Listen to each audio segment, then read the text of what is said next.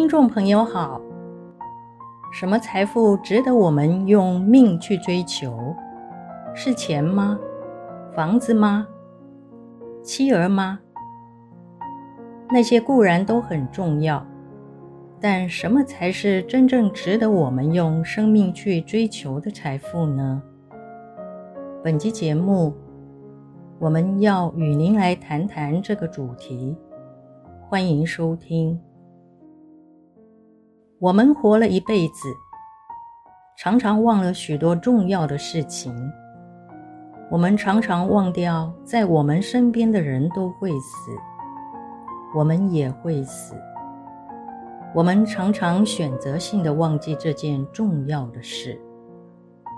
我们花太多时间在想所要的事情，以及现在所享受的事情。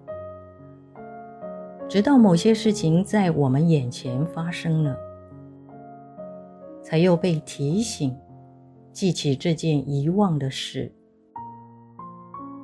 然而，大家是否发现，在被提醒的那一刻，即使我们禁不住的害怕、担心，同样的事情也会发生在自己身上的同时，却也涌现出一股。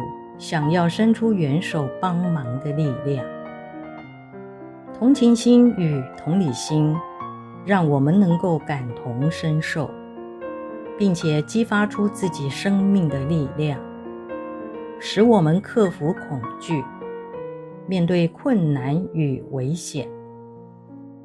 这种宝贵的生命力量，不是伴随着欲望而产生。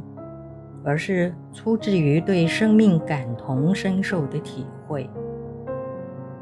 诸位朋友，我们每天努力工作赚钱，但是你并没有独享财富，而是买房、买车，照顾亲友和朋友，不停的分享财富给所有我们在乎的人。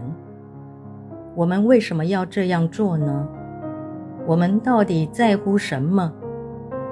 其实，自始至终，我们只在乎一件事情，即是证明自己生命的价值，以及表现出对生命的热爱。值得我们用生命去追求的财富，绝对不是有形的物质，也不是权势地位。其实值得我们用生命去追求的，正是生命本身。仔细想想，我们用尽一生的生命，努力一辈子想要赚取的财富，即是生命本身。金钱与权势都只是个途径，我们是借由这些途径，关怀周边的生命，感受到生命的爱。及自己生命的价值，我们可以忘记身边的人会死，可以忘记自己也会死。其实死并不重要，因为所有的生命都会死。最重要的是，在死亡之前，尽全力关怀我们周边的生命。事实上，不管你有没有信仰宗教，你已经在做这件事了。你每天努力工作，分享所赚到的财富给父母、朋友、妻儿。